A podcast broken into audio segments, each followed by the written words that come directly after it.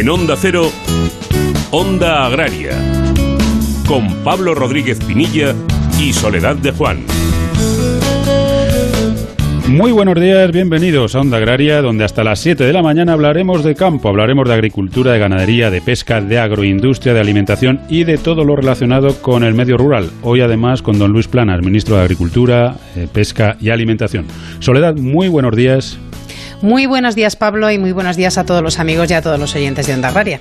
Bueno, cuéntanos, Soledad, con qué ingredientes cocinamos hoy a fuego lento. Bueno, pues lo adelantabas tú, Pablo. Esta mañana tenemos un programa un poquitito especial aquí en Onda Agraria y es que nos acompaña el ministro de Agricultura, Pesca y Alimentación, don Luis Planas, y con él queremos recorrer los principales asuntos que preocupan al sector ahora mismo, la actualidad de nuestro campo, de nuestra agricultura, de nuestra ganadería, de nuestra agroindustria y de nuestra pesca. Y por supuesto, y como cada sábado, pues repasaremos la actualidad que nos ha dejado esta semana, la actualidad también en las redes sociales con Alfredo Zamora, los principales precios agrícolas y miraremos al cielo con Jorge Ron para ver qué tiempo tendremos para nuestros cultivos y para nuestros animales este fin de semana. Bueno, pues recordamos muy rápidamente cómo contactar con nosotros a través del correo electrónico ondaagraria.onda0.es y también pueden seguirnos en Twitter, arroba onda agraria y en LinkedIn. Y ahora sí, dicho todo esto, ponemos ya en marcha el tractor de Onda Agraria y empezamos la tarea cosechando la actualidad de la semana. Pablo Rodríguez Pinilla y Soledad de Juan, Onda Agraria.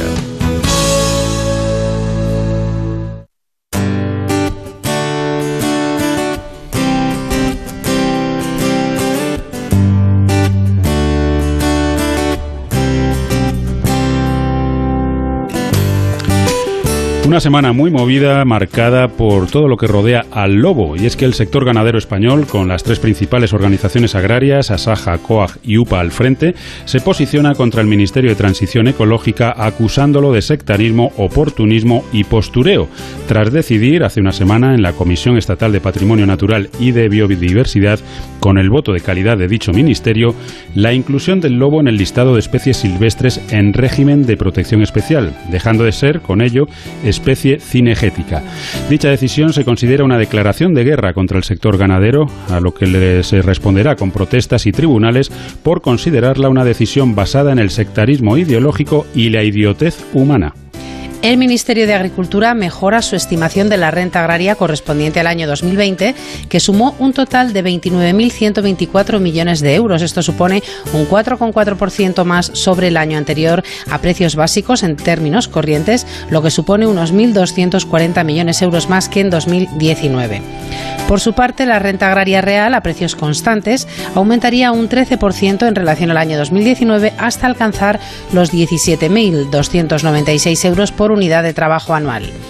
El valor bruto de la producción agrícola vegetal aumentó durante el pasado año un 3,1% hasta los 30.921 millones de euros en términos corrientes, mientras que el valor bruto de la producción animal lo hizo en un 1,6%, sumando 20.233 millones de euros.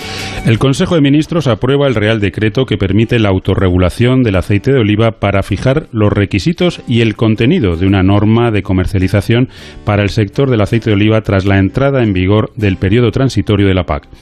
Este Real Decreto permitirá que el Ministerio de Agricultura, Pesca y Alimentación, ante situaciones de claro riesgo de desequilibrio de mercado, pueda, previa consulta a las comunidades autónomas y a los representantes del sector, determinar a través de una orden una retirada temporal de producto de manera obligatoria para todos aquellos operadores del sector, hasta la campaña siguiente e incluso determinar su destino a uso no alimentario. Según datos de la Agencia de Información y Control Alimentarios, la AICA, la producción nacional de aceite de oliva durante el mes de enero fue de 348.000 toneladas, con un acumulado durante los cuatro primeros meses de campaña de 1.100.000 toneladas. Con estos datos, la previsión de cosecha final se sitúa entre 1.400.000 y 1.450.000 toneladas. Y no dejamos el aceite de oliva, pero ahora conociendo datos de exportación de aceite envasado origen España a Estados Unidos, que según denuncia Cooperativas Agroalimentarias de España, disminuyeron más del 80% en 2020, como consecuencia del incremento un 25% de los aranceles. Las organizaciones agrarias Asaja, COAG y UPA valoran positivamente que el Parlamento Europeo apoye prolongar en 2021 las medidas de apoyo al sector del vino para hacer frente a los efectos de la pandemia y a los aranceles de Estados Unidos, pero consideran que falta financiación adicional para superar la situación. Además, califican de positiva la extensión de las autorizaciones de plantación hasta 2045, cuestión que permitirá mantener una regulación del sector e impedirá la liberalización, circunstancia que podría ser muy perjudicial para los productores. El Boletín Oficial del Estado publicó en la edición del pasado jueves la licitación del nuevo buque oceanográfico para el Instituto Español de Oceanografía. El plazo de solicitud finaliza el 24 de febrero y el valor estimado de la construcción es de 70 millones de euros. Los criterios de adjudicación quedan recogidos en la licitación, siendo la oferta económica el apartado que mayor peso tendrá en, en dicha valoración, con un 22%. Onda Agraria. Somos el país de no sabemos lo que tenemos. Nos cuesta valorar lo que nos hace únicos. Nuestro estilo de vida, admirado en el mundo entero. Contar a diario con algo tan saludable como el aceite de oliva. No sabemos lo que tenemos en el país con el olivar más grande del planeta y donde sabemos disfrutar de un simple huevo frito. Pero sí sabemos que tenemos un sector comprometido para que en ninguna cocina de España falte una botella de aceite de oliva. Esto es una tromba de agua. Esto lluvia torrencial. ¿Y esto un huracán? Del cielo pueden caer muchas cosas, pero nunca ayudas. Domicilia ahora tus ayudas con Bankia y te adelantamos la PAC. Infórmate en tu oficina o en bankia.es. Bankia, así de fácil. Financiación sujeta a la aprobación por parte de Bankia. Esta tierra nunca ha sido fácil, generosa sí, mucho. Es mi hija y la madre de mis hijos. Yo la cuido y ella me da sustento. Me ha dado tanto. Cuando la mimo, se pone tan bonita. Fertilizantes Mirad. Nos gusta la tierra.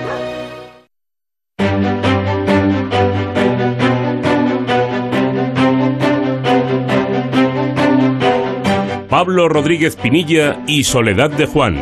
Onda Agraria.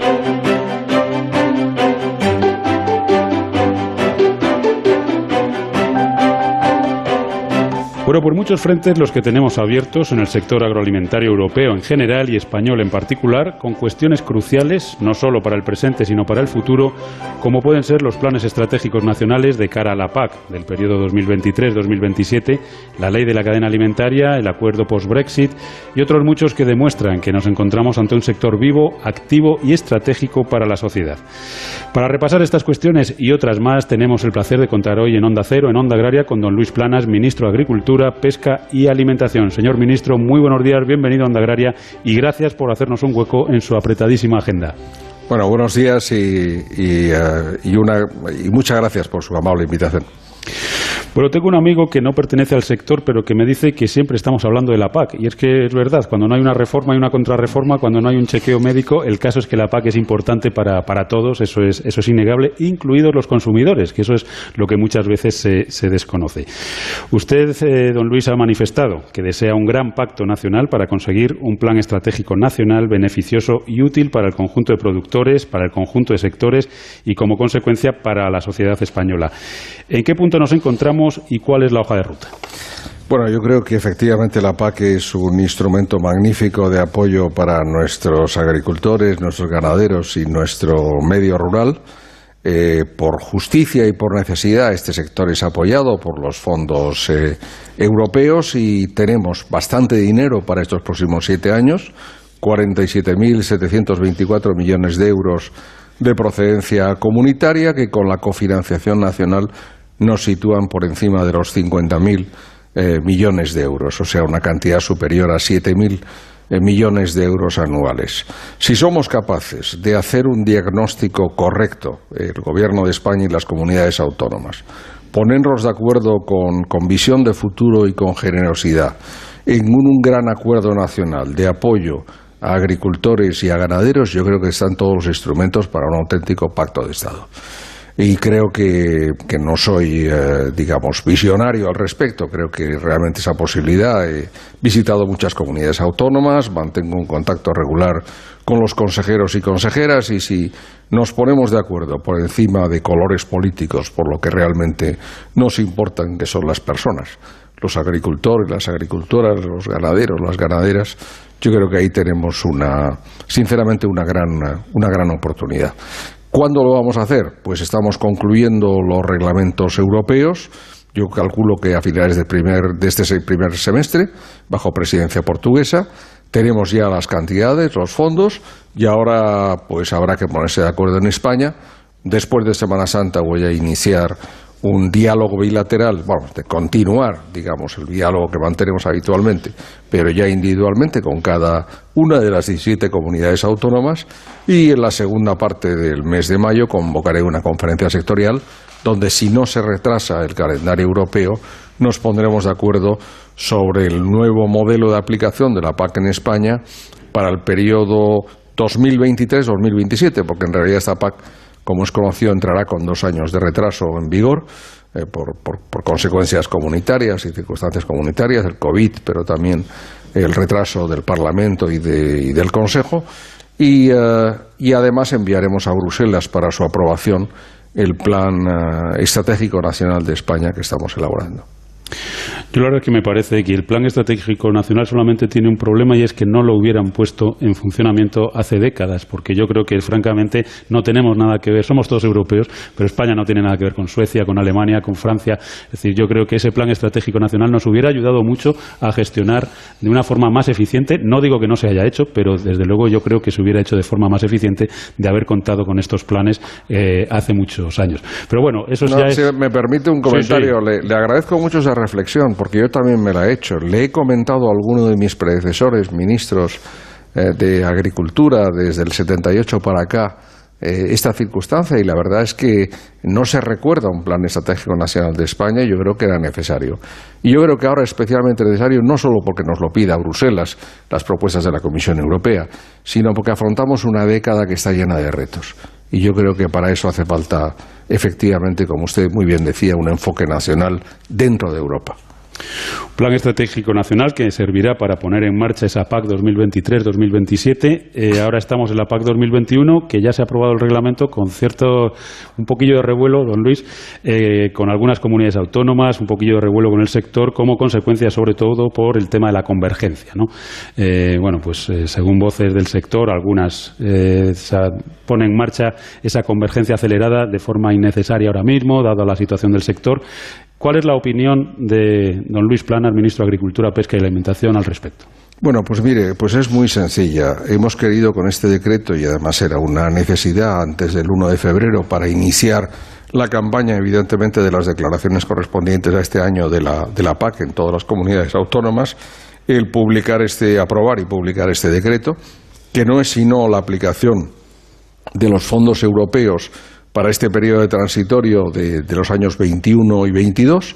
En cuanto al tema de la convergencia, dos circunstancias. Una, el reglamento de transición europeo de diciembre pasado nos pedía proseguir en, en este proceso de convergencia, por cierto, iniciado ya en el año 2015, aunque muy, muy suavemente, y además las recomendaciones que nos ha enviado para el próximo plan estratégico la Comisión Europea nos ha dicho dos cosas. Primero, que tiene que haber una convergencia significativa en este periodo y, en segundo lugar, que se deben eliminar las llamadas referencias históricas en el cálculo del pago de, los, eh, de los, apoyos.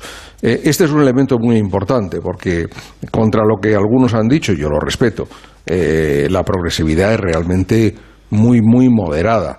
estamos pensando en lograr en cada una de las regiones de apoyo, que son 50, en España en estos momentos. Eh, un 70% de la media para el año 21 y un 80% de la media para el año 22. Piensen ustedes que estamos en estos momentos con prácticamente únicamente el 46% del conjunto de perceptores entre el 80 y el 120 de la media de cada región de pago. Eh, eso significa que un 54% no se encuentran incluso en ese tramo central de, de, la percepción. Y en cuanto a Europa, pues la mayoría de los 27 Estados miembros han alcanzado ya la convergencia interna. España va muy retrasado con un modelo que en su momento, no lo discuto, pudo tener un sentido, pero que ahora no lo tiene. Y por tanto, hemos hecho una transición. Las comunidades autónomas eh, dieron su visto bueno a que se prosiguiera en el periodo transitorio esta, esta convergencia interna el pasado mes de julio. Cuando expusimos el decreto públicamente hubo una comunidad autónoma que se opuso frontalmente, otra, al contrario, que pedía una convergencia inmediata y otra que hizo un, ligeros matices. Por tanto, yo creo que hay un, hay un consenso básico y, evidentemente, una voluntad de progresar en algo que, en mi opinión, es un acercamiento de las ayudas que es absolutamente necesario, teniendo en cuenta, evidentemente, las disparidades agronómicas. Por tanto, dos agricultores o dos ganaderos que hagan lo mismo en las mismas condiciones deberían al final de todo este proceso de convergencia recibir la misma, la misma ayuda. Eh, señor ministro, yo cambio un poco de tema y voy a un sector importante, no importantísimo en nuestra agricultura, que es el regadío, tan importante en la producción de alimentos. Dentro de las cuestiones que se están trabajando desde su ministerio se encuentra el conseguir unas tarifas eléctricas más justas para el campo, en concreto para los regantes. ¿Nos encontramos ante una posibilidad real de que el sentido común llegue y que los regantes puedan contar al menos con dos tarifas de riego según los consumos y necesidades? Pero yo soy un gran defensor del regadío. Eh, yo lo, llamo siempre la joya de la corona de la agricultura española y, y lo es, ¿no? porque multiplica prácticamente por seis el rendimiento eh, de los terrenos y sobre todo pues incrementa también el empleo, ¿no? Hasta tres veces. Y realmente pues es la parte más competitiva de nuestro sector agroalimentario en España. Evidentemente la modernización del regadío ha tenido un efecto muy positivo en la reducción del consumo de agua, pero es verdad que la evolución de los costes energéticos eh, en los últimos años ha sido una carga para todos aquellos que han eh, modernizado el regadío. Hay una petición efectivamente del sector eh, sistemática de ese tema de la doble tarifa. La doble tarifa es un tema que, bueno, que lo lleva el Ministerio de Transición Ecológica y particularmente la Secretaría de Estado de Energía, con los que estamos en permanente contacto y trabajamos juntos dentro del Gobierno. Ahí eh, hay una limitación o unos límites desde el punto de vista europeo de las tarifas sectoriales diferenciadas, pero creo que en las últimas semanas, en los últimos meses, hemos progresado bastante y podremos progresar de cara a las peticiones del sector, en un doble sentido. Primero, las ayudas para la utilización de energías renovables, ¿eh? eólicas y solar, desde el punto de vista del regadío, lo cual no solo lo hace más eficiente, sino más sostenible, eh, tanto con los fondos de la PAC como lo que se refiere a los fondos del Fondo de Recuperación y también las inversiones de del Ministerio de Transición Ecológica y sus proyectos. Y en segundo lugar, también la Secretaría de Estado de Energía está trabajando sobre el tema de la factura eléctrica, eh, la diferenciación entre lo que supone potencia y consumo dentro de la tarifa para el conjunto de los consumidores, eh, hogares, pero también para profesionales. Y yo creo que si trabajamos bien, al menos de un 10 a un 20% se podría a término disminuir la tarifa, inclusive eh, sin introducir otras medidas adicionales de reducción. Yo creo que esa es la vía con la que estamos trabajando. Lo discutí hace poco con FENACORE, con la Federación Nacional de Comunidades de Regantes, y a ver si mano con mano pues, respondemos a esta necesidad. Para mí en este periodo es muy importante el regadío sostenible. De hecho, es una de las prioridades de los fondos del Fondo de Recuperación correspondientes a este ministerio, llamado Componente 3. Eh, vamos a dedicar un conjunto de 563 millones de euros a la renovación del regadío, eh, lo cual yo creo que es la cifra más importante que hemos tenido en los últimos 20 años en España. Indicación geográfica protegida jamón serrano y denominación de origen cava. Son dos temas diferentes, dos situaciones diferentes, pero comparten que son dos productos extraordinarios e importantísimos para nuestro campo. ¿Cómo se encuentra cada uno de estos asuntos? Bueno, son totalmente diferentes, ¿no? Quiero decir, empezaré por el final, ¿no? Por el tema de la denominación de origen cava y supongo que se refiere usted a la reciente sentencia del Tribunal Supremo en relación con el decreto del Ministerio y su aplicación. Bueno, aquí lo que hay es un defecto de, forma que, aceptamos eh, y que vamos a corregir desde el punto de vista de la consulta de las comunidades autónomas, pero creo que la filosofía misma del decreto, que era, como en el caso de las entidades supraautonómicas, que son, como usted bien sabe, pues Cava, Rioja y Jumilla, que el Ministerio tutela, yo creo que en todas partes, en toda Europa y también debería serlo en España, son los actores del sector, son los interesados, en este caso los viticultores, los bodegueros, dentro de una denominación de origen, quienes tienen que decir cuánto se amplía la superficie, porque en definitiva la ampliación mayor o menor va en su beneficio y en función de la evolución del mercado. Por ejemplo, en este año con el COVID hemos visto, por no citar un ejemplo español, pues he visto en Francia algunas de las más conocidas, han adoptado medidas de autorrestricción de producción como consecuencia de las circunstancias. Significa que hay que estar orientado al mercado y, evidentemente, en función de la decisión de viticultores y de, y de bodegas. Por eso, eh, nosotros en su momento dijimos que eh, sería la, propia denominación de origen quien nos recomendaría y asumiríamos su recomendación. Eh, el Tribunal Supremo nos dice que eso no es suficiente, que el Ministerio tiene que hacer un juicio. Lo vamos a hacer, pero mi intención es que sea pese mucho esa decisión de la denominación de origen, la decisión final. Corregiremos, evidentemente, somos gente de ley, corregiremos lo que está ahí pero sobre todo yo quisiera evitar y despolitizar un debate que está demasiado politizado territorialmente.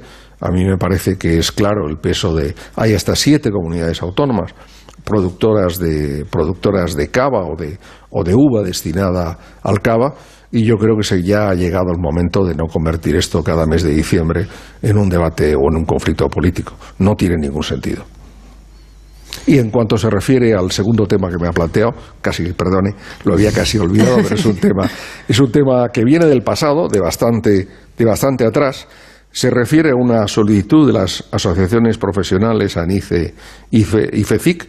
El 95% de los productores de jamón de España son nada menos que 200 industrias que producen en 18,6 millones de toneladas de perdón de piezas al año eh, en su momento, 17 comunidades autónomas dieron su visto bueno en la mesa de coordinación de la calidad diferenciada a este expediente. Eh, superó la fase nacional de tramitación en el año 16, en 2016, con una resolución favorable del mapa publicada en el BOE. Se ha eh, envió a Bruselas. Ha habido efectivamente varios operadores que han eh, presentado ahora una oposición que en su momento eh, no hicieron. El cambio más significativo es que la solicitud se fundamenta en la reputación comprobada del jamón serrano, digo los que piden la IGP, y su vínculo con, España, cuestión que la, la, Comisión Europea considera suficiente. Es verdad que hay un, significativamente una IGP que considera afectados sus derechos, yo no lo pienso así.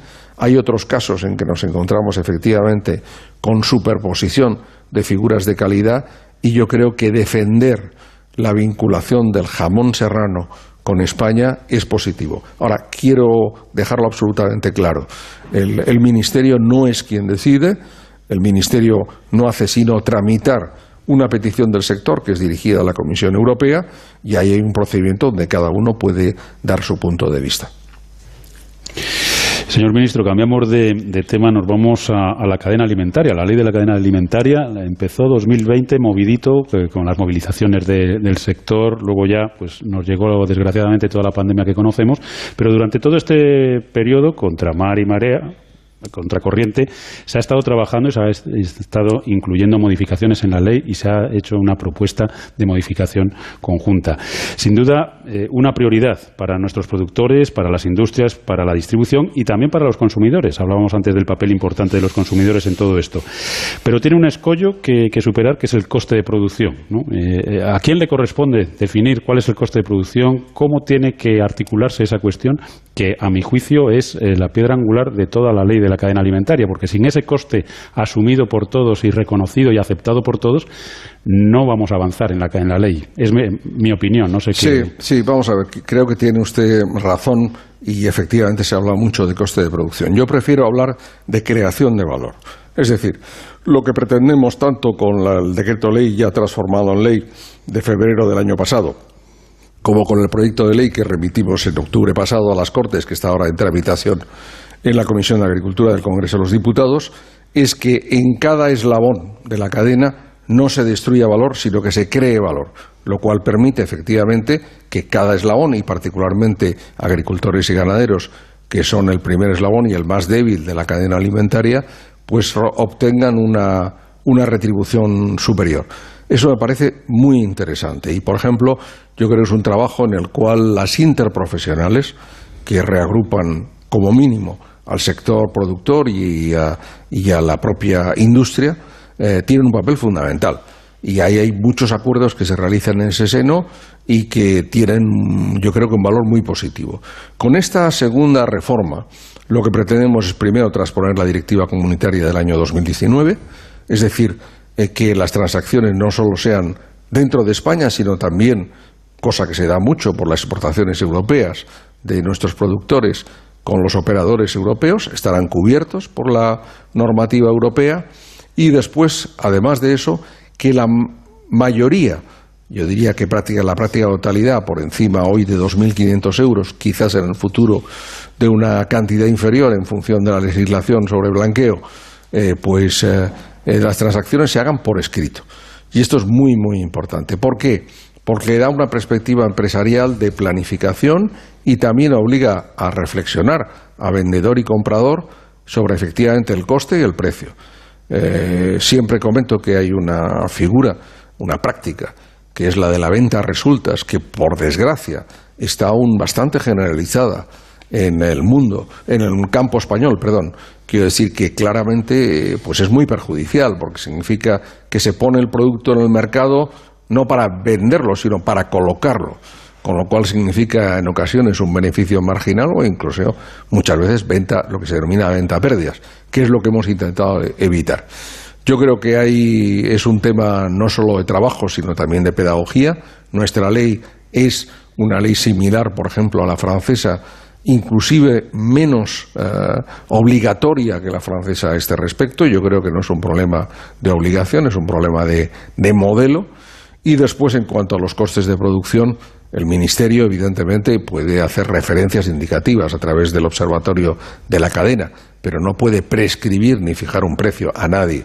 El único precio es el que fijan eh, vendedor y comprador, y esa es la clave, efectivamente, del tema. Esta ley pretende modernizar, meter de, eh, o sea, pretende también dar transparencia y dar equilibrio a la cadena alimentaria y tenemos ejemplos recientes, por ejemplo, un gran sector, una gran empresa de la distribución con otra gran empresa de la industria y con una organización agraria. Esta misma semana presentábamos con, eh, mi presencia eh, pues un aceite de oliva virgen extra en que se asegura al productor eh, originario, de, además es de olivar tradicional, un determinado precio, en este caso 2,60 euros por, por litro. Yo creo que eso es una, un pequeño ejemplo de una práctica positiva que debería generalizarse. Estamos hablando de la cadena de distribución Lidl y de la organización agraria UPA, que la verdad es que coincido con el señor ministro en que es un paso que se debería generalizar. Al final yo creo que todo lo que sea el consenso y que todos estemos convencidos de lo que estamos haciendo es la mejor forma para que esta ley dure, porque si no va a ser pan para hoy, hambre para mañana, va a durar lo que dure y al final llegará otro escollo, otro problema y romperemos la, baraja. Bueno, no sé, yo desde luego las organizaciones agrarias están determinadas, nos pidieron la ley, le pidieron al gobierno, me pidieron a mí como ministro y cumplí mi palabra en nombre del Gobierno de que llevaríamos adelante. El decreto ley de febrero respondía a eso, es uno de los, de los puntos, de los varios puntos, que no es el único ni mucho menos, de la, de la tabla de reivindicaciones y de las negociaciones de la mesa de diálogo eh, agrario y están a favor de ello. Sé que hay algunos sectores que no, no quieren, de alguna forma, digámoslo claro, cumplir esta ley. Eh, esta ley es perfectamente cumplible eh, y para eso también están los servicios de AICA de la Agencia de Información y Control Alimentario y las de las comunidades autónomas para ayudar, pero también para controlar eh, la aplicación de, la ley. Hemos hecho una variedad, una, modalidad singular en el caso de las cooperativas agroalimentarias. Ahí se puede sustituir el contrato escrito por un acuerdo del Consejo, del Consejo Rector o de la Asamblea General, fijando plazo y referencia de pago a los agricultores, teniendo en cuenta que el agricultor además es socio cooperativista. Y para salvar ese tema, evidentemente, para que no hubiera ningún problema, hemos dado eso como una posibilidad. Pero es evidente que se puede y se debe cumplir. Ha habido quien ha intentado, pues digamos, en los trámites previos a la presentación del proyecto de ley, escaparse, entre comillas, de su ámbito de aplicación. Pero este gobierno es un gobierno serio y, evidentemente, pues todo el mundo tiene que estar bajo el amparo y también bajo la égida de la ley, ¿no? Una ley fundamental, como decíamos al principio, y esperemos, esperemos que, la veamos en pleno funcionamiento en, en, breve. Ahora damos paso a unos consejos publicitarios y a la vuelta continuamos charlando con, con don Luis Planas, ministro de Agricultura, Pesca y Alimentación. Somos el país de no sabemos lo que tenemos. Nos cuesta valorar lo que nos hace únicos. Nuestro estilo de vida, admirado en el mundo entero. Contar a diario con algo tan saludable como el aceite de oliva. No sabemos lo que tenemos en el país con el olivar más grande del planeta. Y donde sabemos disfrutar de un simple huevo frito.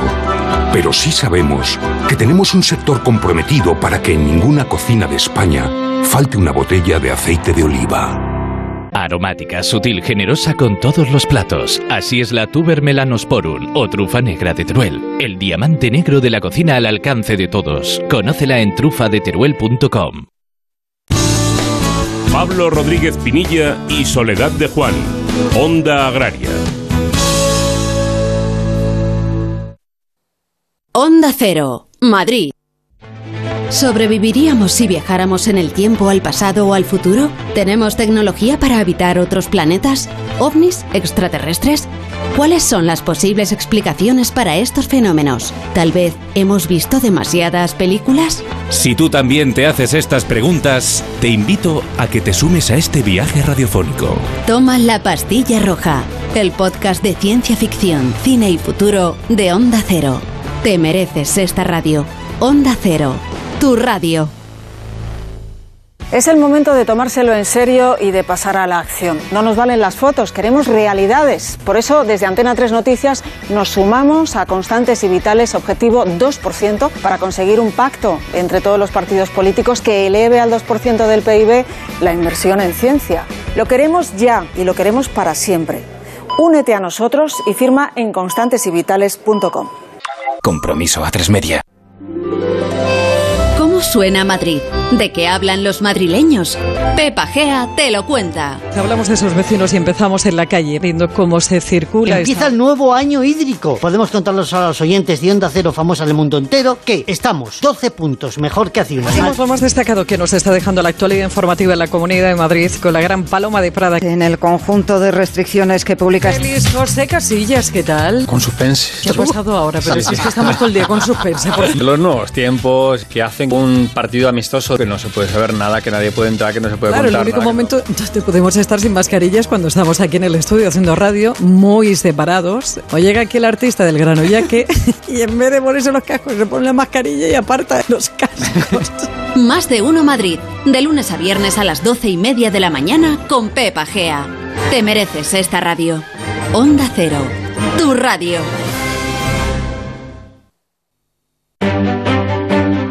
Pablo Rodríguez Pinilla y Soledad de Juan. Onda Agraria. Bueno, pues ya estamos de vuelta. Recuerden que están escuchando Onda Agraria, que están en Onda Cero y que les acompañaremos hasta las 7 de la mañana hablando nada más y nada menos que de campo y de mar, Soledad. Y recuerden también que pueden hacer Onda Agraria con nosotros escribiéndonos a ondaagraria.es y también a través de las redes sociales. Hay que buscar en Twitter y en LinkedIn Onda Agraria.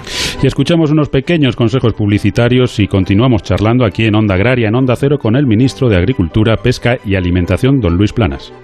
Esto es un chaparrón esto una tormenta. Y esto un monzón. Del cielo pueden caer muchas cosas, pero nunca ayudas. Domicilia ahora tus ayudas con Bankia y te adelantamos la PAC. Infórmate en tu oficina o en bankia.es. Bankia, así de fácil. Financiación sujeta a la aprobación por parte de Bankia.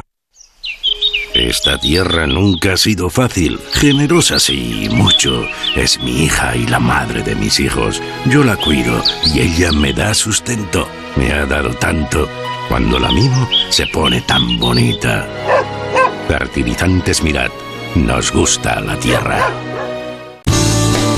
Pablo Rodríguez Pinilla y Soledad de Juan. Onda Agraria. Eh, señor ministro, la semana pasada estuvimos hablando con doña Alicia Villauriz, eh, secretaria general de Pesca, de este sector pesquero que se ha incorporado a Onda Agraria de forma fija ya para quedarse. Eh, Pero bueno, sí que nos gustaría conocer, eh, a su juicio, cuáles son las expectativas para el sector pesquero tras este Brexit que tantísimo ha durado, eh, con esta, mm, bueno, pues, pues estos cambios que está habiendo en el mar Mediterráneo, ¿no? que tanto preocupa a nuestra flota y que, bueno, pues hay que ver cómo adaptarse a ellos y cómo, cómo conseguir que sigamos viviendo del Mediterráneo, pero por muchos años. ¿no? ¿Cómo, ¿Cómo lo ve el ministro de Agricultura, Pesca y Alimentación? Sí, si me permite felicitarles por haber incluido, evidentemente, al sector pesquero dentro de su programa, porque los pescadores son como los agricultores y los ganaderos muy madrugadores, con lo cual que estoy seguro que hasta ahora alguno nos estará escuchando. Este es un sector muy importante, forma parte no solo de la realidad eh, pesquera y de alimentación, sino económica y social de España y de muchas zonas costeras. Eh, somos la primera flota de la Unión Europea eh, y por tanto tenemos más de 9.000 buques pesqueros en actividad en este momento de toda dimensión, en todos los caladeros y, llevando a cabo pues todas las artes. Por tanto es muy muy importante. Tenemos en el caso del caladero británico aproximadamente un 1% del conjunto de todas nuestras capturas, pero son muy significativas algunas de ellas. Por ejemplo, pues en la merluza, eh, quiero decir la merluza eh, el rape, particularmente el gallo, y que son especies que tienen efectivamente una significación y un peso económico importante. Ahí yo creo que hemos conseguido una buena negociación porque efectivamente hemos conseguido que la disminución en estos seis años de aplicación del acuerdo primero pues eh, no se sitúe más allá de un 1,2 en el caso, por ejemplo, de la merluza por ciento de las capturas, lo cual a mí me parece que sinceramente es un, buen resultado. Nuestro problema no era un problema básicamente de acceso a aguas, de número de barcos, como otros países miembros, por ejemplo, Francia o Bélgica o incluso Holanda, sino un problema de, cuotas y lo hemos conseguido solucionar eh, bien. Aún así, evidentemente, tendremos que estar muy vigilantes con el cumplimiento de estas normas por parte del Reino Unido. Y aprovechando su pregunta Brexit, vuelvo un momento atrás. Evidentemente, todo nuestro sector agroalimentario exportador se verá tremendamente beneficiado por el acuerdo eh, de una salida ordenada del Reino Unido alcanzado en diciembre pasado, porque permitirá que los más de 4.000 millones de exportaciones agroalimentarias anuales que tenemos al Reino Unido se puedan efectuar sin eh, aranceles. Por tanto, yo creo que muy interesante lo que se refiere al conjunto del sector, yo creo que es razonable en lo que se refiere al sector pesquero, pero vamos a estar eh, siguiendo muy de cerca todo lo que se refiere a la aplicación del mismo. Y en cuanto se refiere al Mediterráneo, efectivamente estamos en el segundo año de aplicación del reglamento eh, del reglamento mediterráneo occidental es una novedad. Hemos conseguido evitar tener un taquicuotas en Mediterráneo que hubiera sido mucho más gravoso para el sector. Es un sistema de, días de pesca y de vedas. La Comisión Europea en diciembre hizo una propuesta que me parecía absolutamente inaceptable, un 15% de reducción de, días de, pesca. La conseguimos reducir a la, a la mitad. Aún así, el sector pues, no ha quedado muy contento de ese resultado, me lo ha trasladado así pero evidentemente desde el Ministerio hemos mantenido, mantuve a principio de enero una reunión con todas las cofradías de pescadores del conjunto de las comunidades autónomas del Mediterráneo y hemos situado con la Secretaría General de Pesca un plan de trabajo para de cara a la Comisión Europea y antes de que lleguen las propuestas del 2021 demostrar los esfuerzos que se han realizado y continúan haciéndose para lograr una pesca sostenible y el mantenimiento, por tanto, de la, de la reproducción de los stocks biológicos y, por tanto, la necesidad de que esta adaptación sea una adaptación, pues yo diría que más moderada para que permita el mantener la rentabilidad de los barcos pesqueros que tenemos en el Mediterráneo, que como usted sabe es una pesca artesanal de pequeña dimensión, pero que es muy significativa en muchas pequeñas localidades costeras del, Mediterráneo. Por tanto, trabajo con el sector y también con la investigación científica, con los institutos de investigación científica que son fundamentales, en particular eh, el Instituto Oceanográfico Nacional, para determinar efectivamente las posibilidades de captura. Señor ministro, le estamos cambiando mucho de tema. Esto parece, parece un examen, espero que no tenga esa sensación. a las seis, pero son muchos a las seis de la mañana. Es un placer hablar con ustedes después de tomar un par de cafés. Son muchos asuntos los que lleva este ministerio. Eh, hemos hablado de la PAC, por supuesto, de la cadena de valor, el sector pesquero, pero hay otro protagonista de la actualidad en nuestro campo ahora mismo, que es el lobo. ¿Qué les decimos a nuestros ganaderos que están preocupados? Bueno, yo creo que esto es un tema pues, pues, pues tan viejo como la noche de los tiempos, ¿no? Es decir, es un tema, se puede calificar de ancestral, ¿no?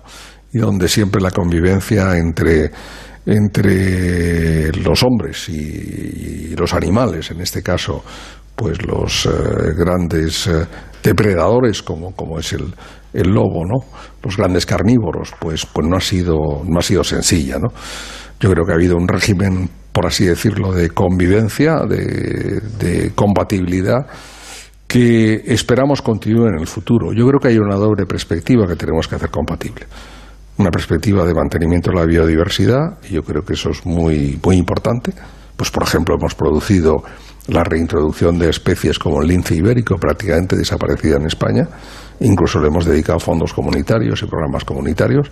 En el caso del lobo es evidentemente diferente por, por, por, la significación que tiene de cara al sector ganadero, pero yo creo que eso es compatible. Yo creo que hay muchos ejemplos prácticos de que así es. Pero evidentemente nuestros ganaderos también necesitan mm, sentirse respaldados. Y esa es mi pretensión como ministro de Agricultura, Pesca y Alimentación. Por eso tengo en la cabeza, y lo hemos planteado ya, de cara justamente a lo que hablábamos antes, la aplicación de la próxima política agrícola común en España, hacer algunas acciones específicas para aquellas zonas de ganadería extensiva que además conviven pues con los grandes carnívoros, en este caso con el lobo. La primera de ellas, mm, que los eh, ganaderos no solo tengan las ayudas acopladas vinculadas a la ganadería extensiva, que aún no hemos decidido, pero que una mayoría de comunidades autónomas y yo mismo como ministro estamos de acuerdo en reconducir para el próximo periodo, sino que además dentro de los ecoesquemas haya un pago adicional como una gratificación económica en función de esa situación. En segundo lugar, yo creo que hace falta que los programas de desarrollo regional incluyan, como por ejemplo es el caso de Francia, pues eh, la, financiación de estructuras pues de vallados, por ejemplo, eh, o de estructuras de protección, incluso de animales, de perros, pues para, para llevar a cabo la protección del ganado y evitar esos ataques que se producen. Y en tercer lugar, un elemento de reparación muy importante, que es el agroseguro, eh, cómo respondemos frente a ello. Y eh, quiero, en, a través de NESA, de la Empresa Nacional de Seguros Agrarios, introducir dentro de Agroseguro un debate para ver si podemos reforzar el mecanismo actual que ya funciona. De hecho, este mismo año pues ha habido aproximadamente, si mi memoria es eh, correcta, hemos tenido pues aproximadamente unos 400 incidentes que han sido eh, declarados eh, y que han sido objeto de reparación por parte de ataques producidos, pero que deberíamos sin duda pues dar mayor tranquilidad. No es sencillo, yo sé que hay una parte material, económica, que hay también una parte psicológica, pero como decía antes, este es un tema muy antiguo en el cual yo creo que el diálogo entre todos se impone y sobre todo un diálogo territorial de cada uno de los actores de nuestro mundo rural. Bueno, estaríamos horas, estaríamos días hablando con, el ministro de Agricultura, Pesca y Alimentación de temas relacionados con el campo, con la pesca, pero el tiempo al final se, nos acaba, eh, tanto a nosotros como, como al señor ministro, ¿no? que tiene una, una, agenda que es para verla. Nos queda únicamente, eh, don Luis, agradecerle que nos haya recibido, que nos haya atendido, que haya hablado tranquilamente, como ha hablado, de todos los temas que le hemos planteado y desearle mucha suerte. Trabajo ya sabemos que, lleva a sus espaldas muchísimo, desearle que ese trabajo se, se traduzca en resultados para bien del sector, para bien de la sociedad española. Muchísimas gracias y, hasta otro día. Muchísimas gracias a ustedes por su amable invitación y, y, evidentemente un saludo a todos los oyentes que nos están escuchando este magnífico, este magnífico programa. Somos el país de no sabemos lo que tenemos. Nos cuesta valorar lo que nos hace únicos. Nuestro estilo de vida, admirado en el mundo entero. Contar a diario con algo tan saludable como el aceite de oliva. No sabemos lo que tenemos en el país con el olivar más grande del planeta. Y donde sabemos disfrutar de un simple huevo frito. Pero sí sabemos que tenemos un sector comprometido para que en ninguna cocina de España falte una botella de aceite de oliva. Onda Agraria. Onda Cero.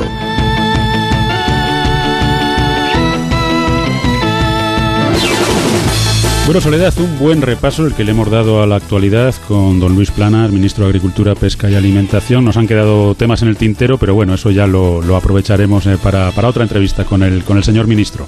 Y lo que vamos a hacer ahora, Pablo, es repasar la actualidad que nos han dejado las redes sociales esta semana, que creo que han estado muy activas y es una labor que hacemos cada semana, cada sábado con Alfredo Zamora. Alfredo, muy buenos días, como siempre, bienvenido a Onda Agraria.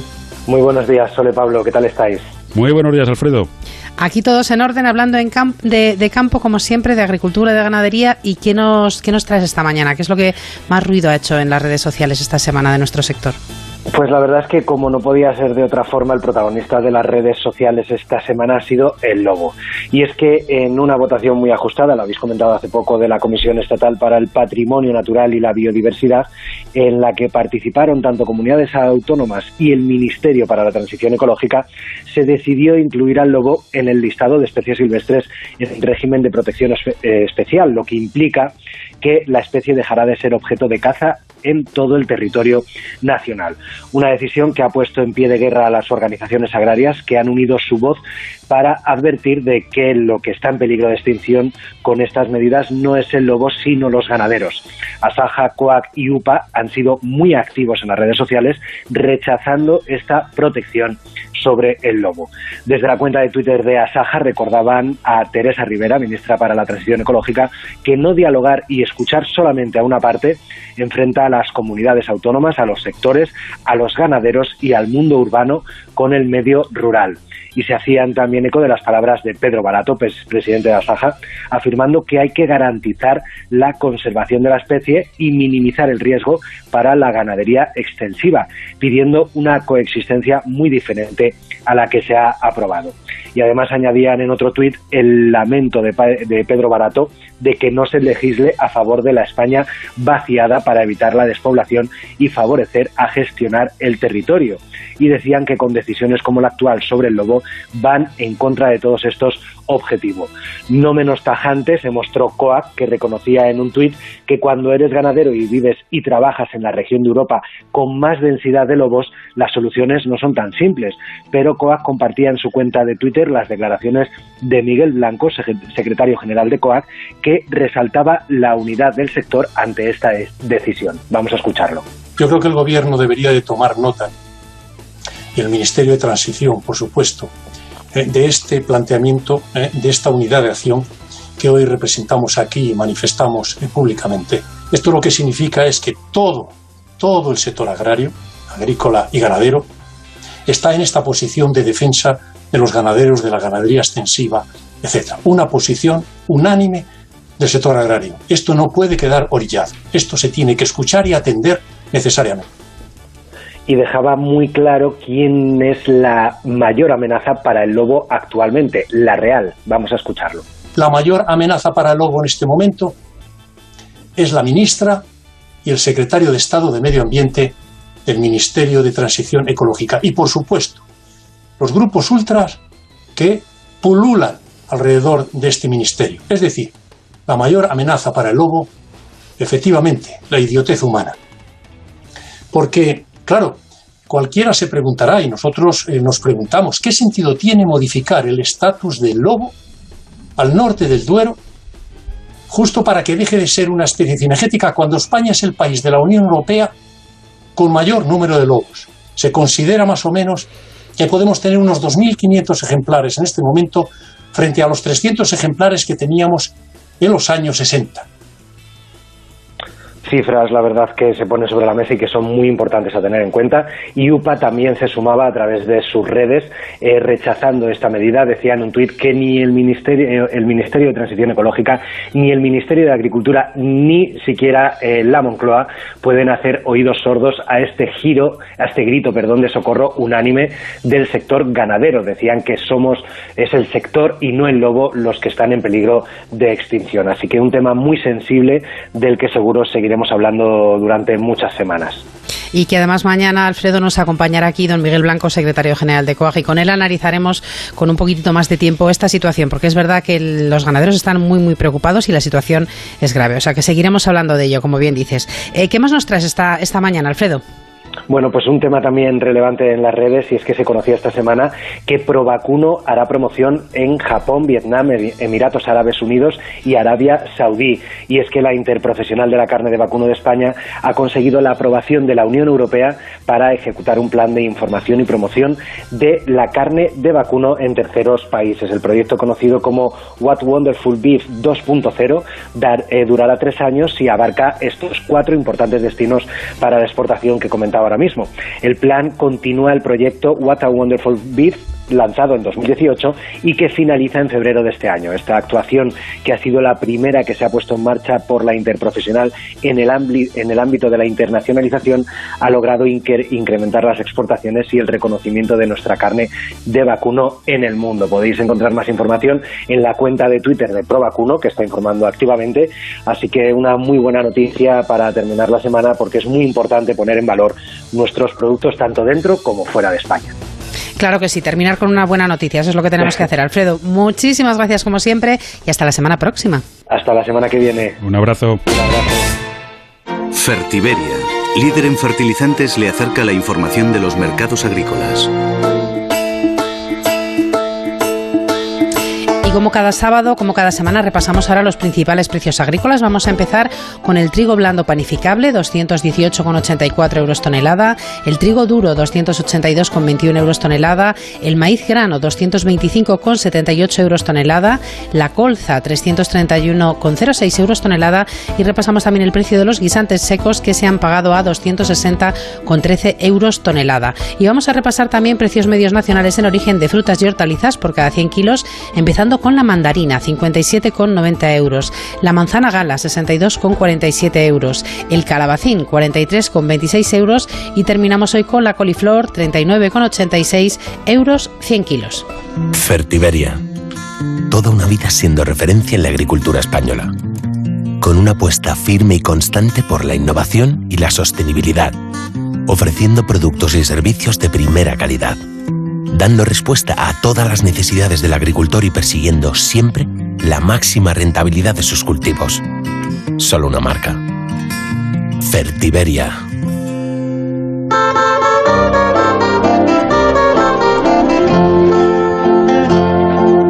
Y ya a puntito de terminar el programa, nos queda por conocer el pronóstico del tiempo para el fin de semana, una tarea de la que se ocupa cada sábado Jorge Ron para que todos salgamos seguros al campo. Agroseguro te ofrece el tiempo en el campo. Muy buenos días, Jorge. Hola, buenos días, Soledad y Pablo, y un cordial saludo a nuestros amigos agricultores y ganaderos. Tenemos un anticiclón situado en el suroeste de Portugal, pero que irá extendiéndose hacia el interior de la península dominando la atmósfera. Si bien a primeras horas tenemos dos alteraciones, el resto de un sistema frontal muy debilitado y muy disperso que rozará el oeste de Galicia, donde va a producir precipitaciones durante la madrugada, inclusive estas primeras horas del día, más que nada en su costa atlántica, y luego irá dejando el cielo con intervalos nubosos con nubosidad media y alta. También tendremos nubosidad en la vertiente mediterránea en el nordeste, será Cataluña, Baleares el interior de Valencia, donde tendremos intervalos nubosos, luego disminuyendo la nubosidad. Por el resto de la península, cielos parcialmente nubosos, con apertura de grandes claros, sobre todo en las horas centrales del día, donde ya deberá lucir el sol en Extremadura, Andalucía, zona centro y gran parte de las dos Castillas. Atención a los bancos de niebla que a primeras horas en algunas comarcas podrán dificultar la visibilidad horizontal y las tareas en el campo. De cara al domingo, los vientos del suroeste arrecian en Galicia. Vuelven las precipitaciones al oeste de esta comunidad y serán más importantes al final de la jornada, ya que durante gran parte del día serán más que nada lloviznas.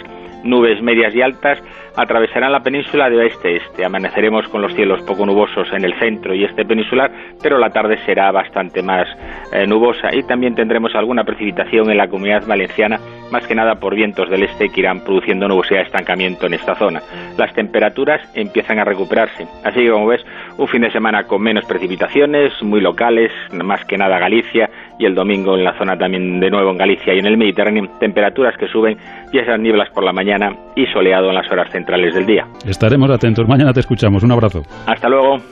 Amaneces antes que el sol y conviertes la tierra en frutos y superas plagas, heladas, pedrisco y cada día empiezas de nuevo. Eres de una naturaleza especial. Por eso hay un seguro especial para ti. Y ahora es el momento de contratar tu seguro de uva de vino.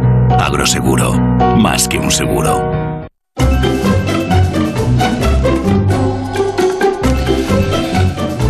Bueno, ya ahora, no me sale la palabra, ahora sí que sí, se nos acabó el tiempo, pero solo por hoy, porque mañana de 6 a 7 de la mañana les esperamos, ya saben, aquí en Onda Agraria, en Onda Cero, para seguir hablando de campo, hablaremos también de mar y sobre todo lo haremos con todos sus protagonistas.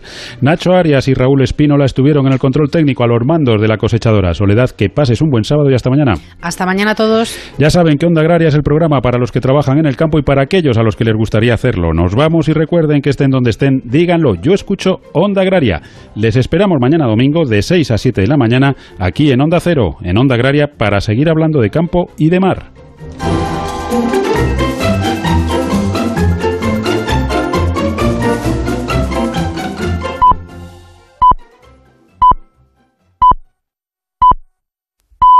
Son las 7, son las